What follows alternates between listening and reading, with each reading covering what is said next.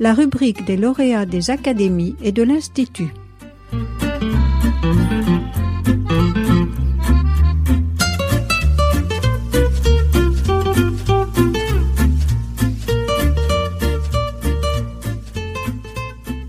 Bonjour à tous, je m'appelle Solène Roland, je suis doctorante à l'Université Paris-Dauphine, doctorante en droit, et je suis lauréate du concours Solon édition 2021, qui est un prix décerné par l'Académie des sciences morales et politiques.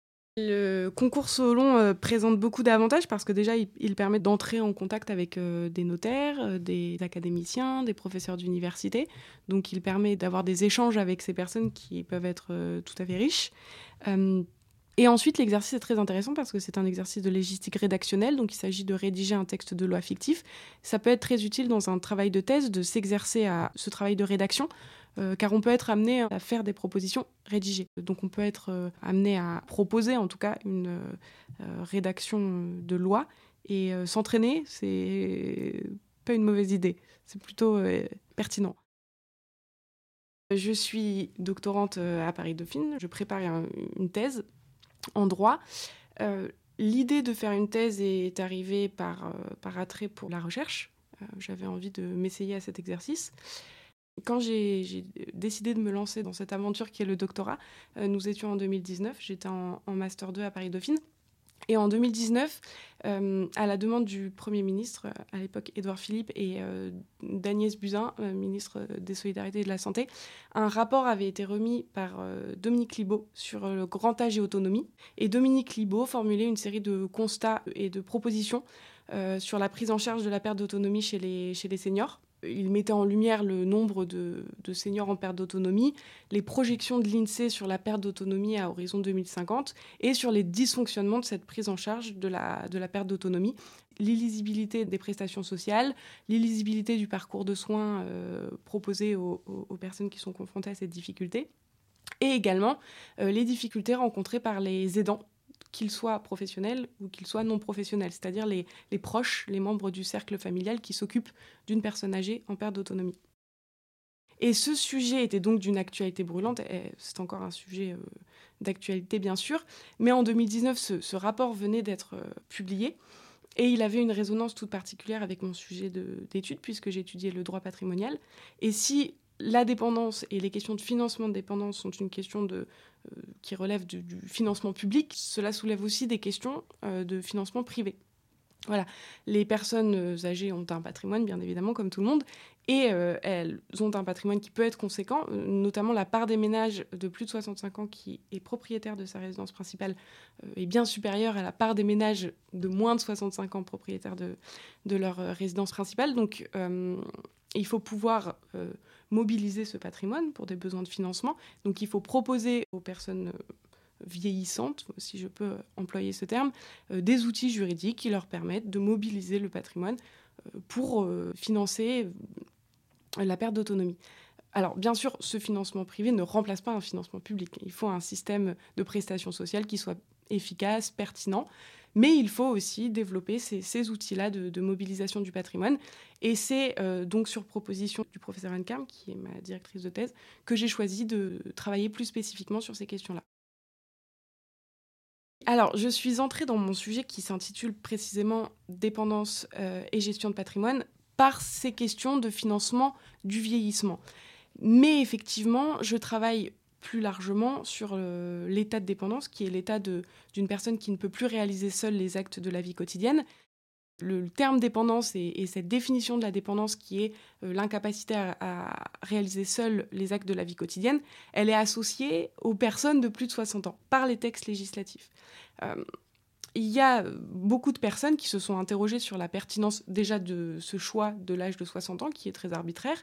Pourquoi décider qu'à 60 ans, on passe dans la, dans la catégorie des seniors euh, plutôt qu'à 65, 70 ans? Et ensuite, certaines personnes, je pense notamment à Bernard Hennuyer, qui est un sociologue qui a beaucoup travaillé sur ces questions de dépendance, euh, qui a interrogé la pertinence d'employer ce terme dépendance euh, s'agissant des personnes de plus de 60 ans et non pas s'agissant des personnes de moins de 60 ans. Donc euh, j'ai euh, trouvé cet argument tout à fait pertinent et dans mes travaux de thèse, je refuse de faire une distinction entre les personnes que l'on pourrait qualifier de personnes vieillissantes ou de personnes âgées et, d'une dépendance qui arriverait à un âge plus jeune. Donc je travaille sur la dépendance quelle que soit son origine, donc handicap, grand âge, maladie.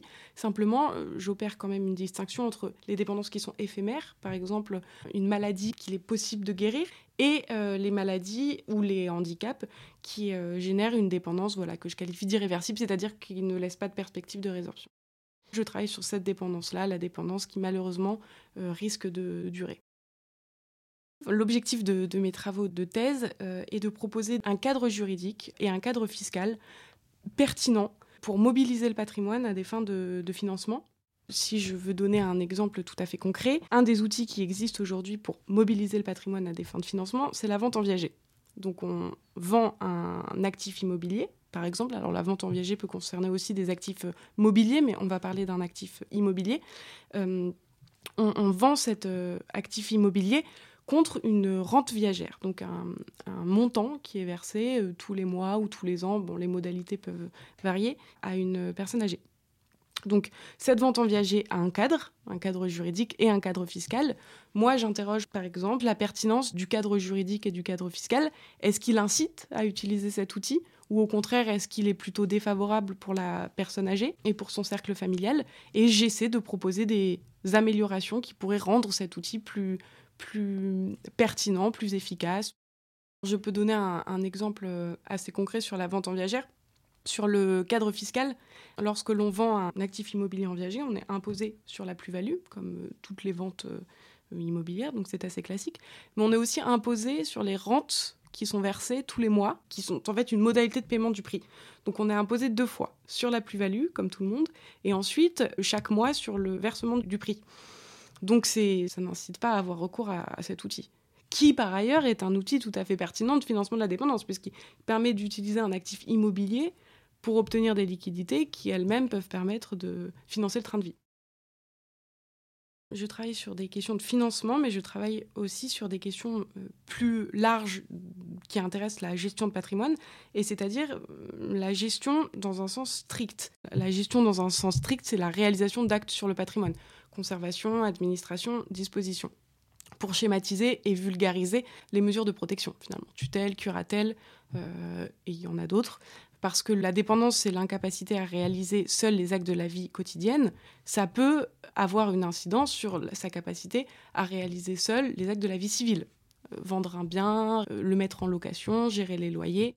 Donc je travaille aussi sur ces questions de, gestion, donc des questions de droit des majeurs protégés, et ce sont ces questions-là de droit des majeurs protégés qui soulèvent beaucoup de difficultés, euh, parce qu'il faut trouver un équilibre entre le besoin de protéger la personne, c'est-à-dire nommer euh, un tiers pour euh, administrer le patrimoine soit à sa place, soit en assistance, donc en assistant la personne vulnérable.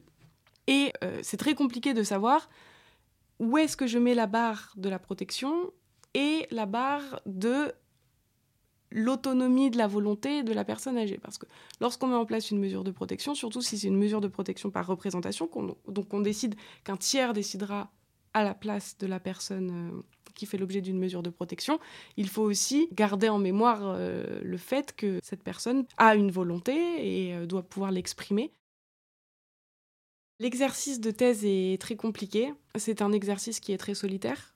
Donc on travaille seul. Alors bien sûr, on est euh, encadré. Et puis on, a aussi le soutien d'un laboratoire de recherche.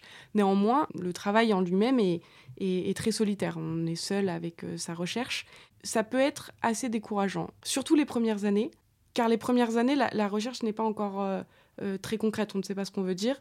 Parfois même, on ne sait pas ce qu'on cherche. Enfin, on a un sujet, mais on ne sait, on n'a pas encore problématisé le sujet, donc on ne trouve pas, mais on ne sait même pas finalement ce qu'on cherche. Donc, surtout les débuts, en tout cas de, ma perspective, surtout les débuts euh, sont assez compliqués. Une fois qu'on a problématisé son sujet, qu'on sait où on veut aller, ça devient plus motivant et plus amusant parce qu'on est, voilà, on construit la démonstration, on cherche à, à, développer des arguments pour euh, pour appuyer son propos. Et ça devient plus amusant que les premières années où, qui sont consacrées finalement à beaucoup de lectures. On lit euh, beaucoup de choses sur son sujet de thèse, on ne sait pas où on va, on, on est assez seul finalement. Ce qui est très intéressant, c'est justement d'avoir l'opportunité d'avoir du temps pour, euh, pour lire beaucoup, pour euh, approfondir un sujet. Euh, c'est un exercice qui, effectivement, a aussi beaucoup de beaucoup d'avantages.